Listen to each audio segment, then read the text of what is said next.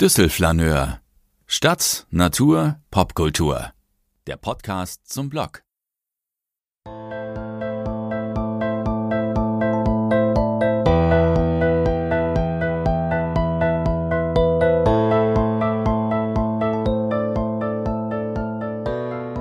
Düsseldorf an anderen Enden der Welt.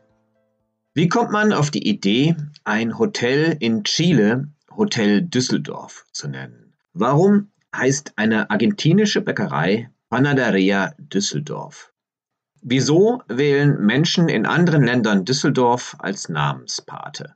Diese Fragen möchte die heutige Kolumne beantworten und vermutlich wären sie nie aufgekommen, wären die Orte nicht im Sommer 2018 als Beifang ins Recherchenetz gegangen. Bei der weltumspannenden Internetsuche nach Straßen, die nach Düsseldorf sind. Persönliche Verbindung ins Rheinland, eine Faszination für den Ü-Umlaut oder bloßer Zufall. Das sind die Beweggründe, die mir als erste einfallen, um einen Ort am anderen Ende der Welt nach meiner Heimatstadt zu benennen. Am liebsten würde ich mich ins Flugzeug setzen und jeweils persönlich nachfragen. Stattdessen verschicke ich E-Mails, führe diverse Telefonate, hole Informationen ein. Das Ergebnis fünf kurze Warum Düsseldorf Geschichten aus Australien und Südamerika. Geschichte Nummer 1. Galerie Düsseldorf, Perth, Australien. Die Geschichte einer der einflussreichsten Kunstgalerien Australiens beginnt am Rhein. Die spätere Co-Gründerin Magda Shearer stammt aus Deutschland, lebt in den späten 1960ern und frühen 1970ern in Düsseldorf und zehn Jahre lang. Sie taucht in die Kunstszene der Stadt ein, sieht jede Menge Ausstellungen. Auch den Musikclub Cream Cheese an der Neubrückstraße besucht sie gerne. Ein Treff der Musiker und Kreativen der Stadt. In dem Altstadtlokal gehören Kunstakademie-Künstler wie Josef Beuys und Günter Uecker zu den Stammgästen, lange bevor sie berühmt werden. Hinter der Theke steht zeitweilig die heute ebenfalls berühmte Fotografin Katharina Sieverding. Sogar Kraftwerk spielen hier im Dezember 1970 ein Konzert in einer frühen Besetzung mit krautrockigen Stücken.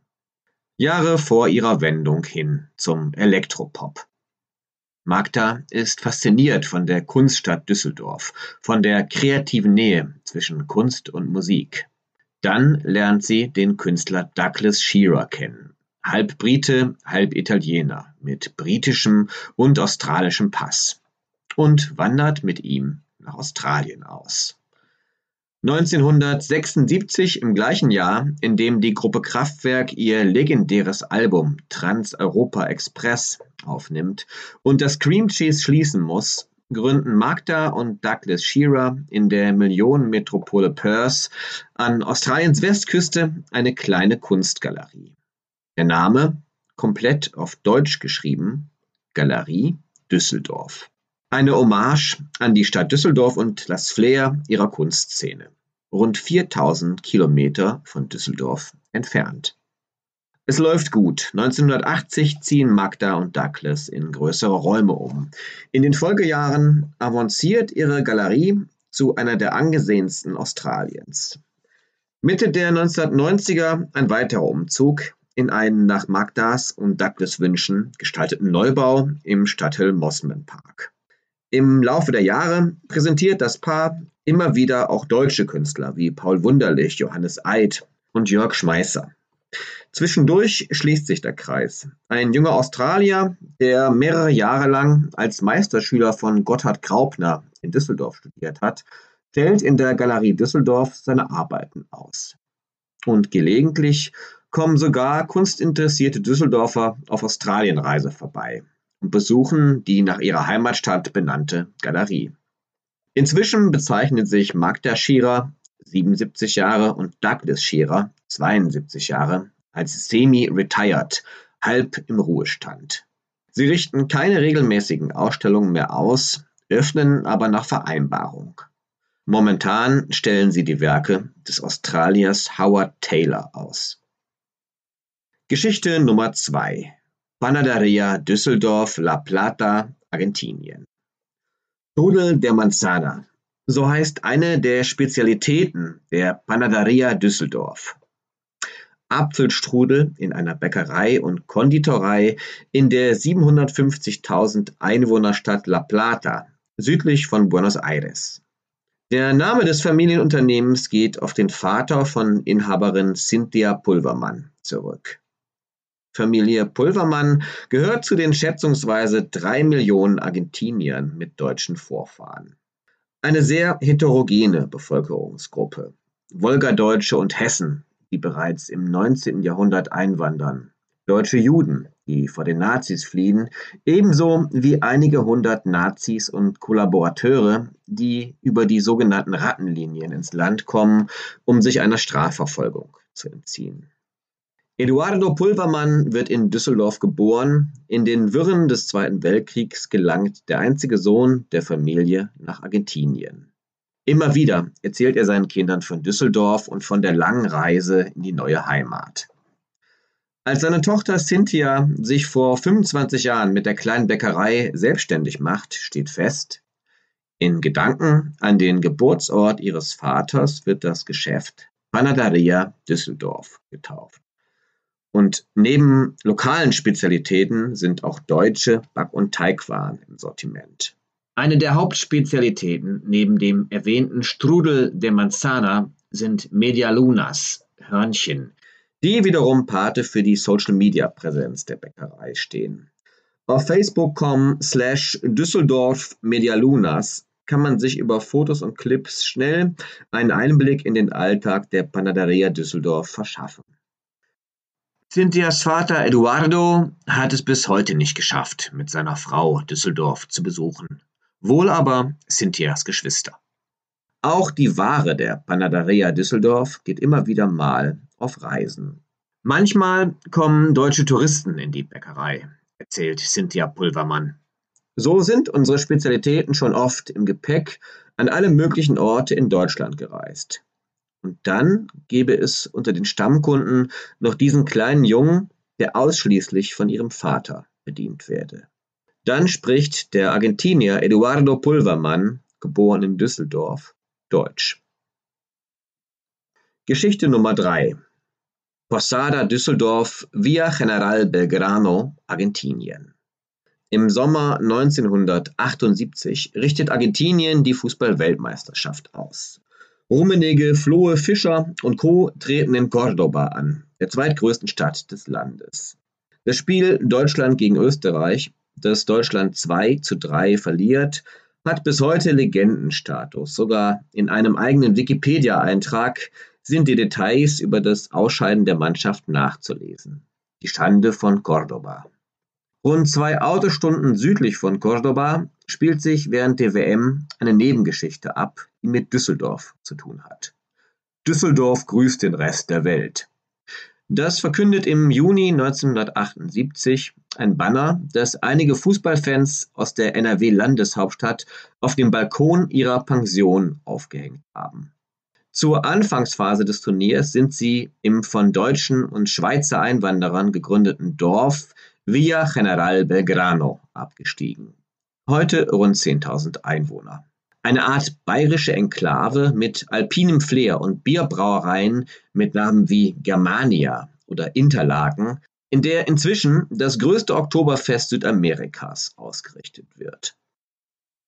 Die Posada Spanisch für Gasthaus, in der die Düsseldorfer wohnen, ist erst kurz zuvor eröffnet worden und hat noch keinen Namen.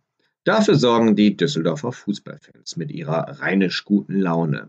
Sie beeindrucken die Inhaber so sehr, dass diese beschließen, ihr Haus künftig Posada Düsseldorf zu nennen. Auf der Website der von Guillermo Friedrich und seiner Frau Raquel Gomez de Friedrich betriebenen Pension ist heute noch ein Foto des Düsseldorf grüßt die Welt-Banners der Namenspaten zu sehen. Geschichte Nummer 4 Cabañas Düsseldorf, Colonia Tova, Venezuela. Der höchstgelegene nach Düsseldorf benannte Ort der Welt befindet sich in Venezuela, im eher kühlen tropischen Regenwald auf ca. 1900 Metern. Der Blick fällt auf den Ortskern von Kolonia Tova, einer 21.000 Einwohner Gemeinde in den Bergen westlich der Hauptstadt Caracas. Hier im ruhigen Sektor Los Pinos hat die Familie von Aurima Pinheiro Gut vor elf Jahren ein touristisches Projekt auf die Beine gestellt. Sie vermietet Cabañas, kleine Apartmenthäuser, an Touristen und bietet geführte Touren zu den wichtigsten touristischen Sehenswürdigkeiten der Umgebung. Die Häuschen sind im Fachwerkstil erbaut, so wie die meisten Gebäude in Colonia Tova bis hin zur Kirche. Der Ort wurde von deutschen Einwanderern gegründet, die 1843 aus der Gegend des Kaiserstuhls ins Land kamen und hier eine neue Heimat fanden. Die Einwohner blieben lange unter sich, pflegten weiter ihre Traditionen von Gerichten wie Eisbein mit Sauerkraut über Trachten, Tänze und die alemannische Fastnacht bis hin zur Sprache, einem niederalemannischen Dialekt, Ditsch, der bis heute von vielen älteren Einwohnern gesprochen wird. Auch wenn als Verkehrssprache längst das Spanische dominiert, so werden die Schwarzwald-Klischees weiterhin gepflegt, sind das Markenzeichen des Ortes. Aurima Pinheiro Guts Familie gehört zu den Alteingesessenen. Das merkt man sogar an ihrer Adresse. Calle Los Gut. Als es darum ging, den Cabañas einen Namen zu geben, haben wir uns über diverse deutsche Städte und Orte informiert, erzählt sie. Schließlich sind wir auf Düsseldorf als fortschrittlichste und modernste Stadt Deutschlands gestoßen. Eben diese Modernität soll der Name der Ferienhausanlage vermitteln. Cabañas Düsseldorf. Eigentlich will Audemar Pinheiro Gut noch einige aktuelle Fotos schicken, doch aufgrund der angespannten politischen Lage sind wieder mal Strom und Internet ausgefallen.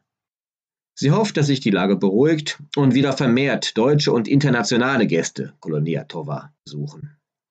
Momentan, so sagt sie, kommen fast nur einheimische Wochenendtouristen, die Lust auf frische Luft, frische Früchte, typisch deutsche Süßspeisen und europäisches Ambiente mitten in Venezuela haben. Geschichte Nummer 5 Hotel Düsseldorf, Talcahuano, Chile.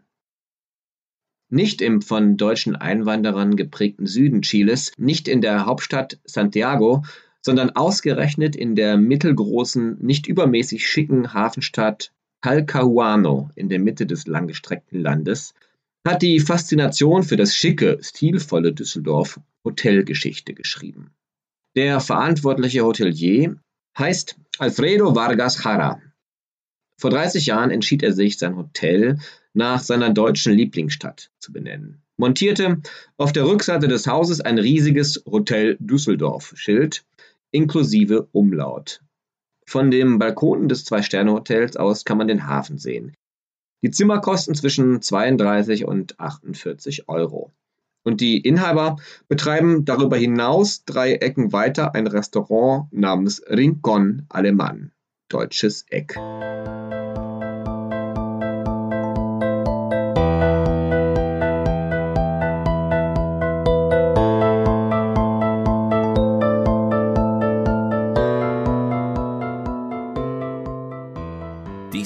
Folge von Düsselflaneur, der Podcast zum Blog. Mehr Infos unter www.düssel-flaneur.de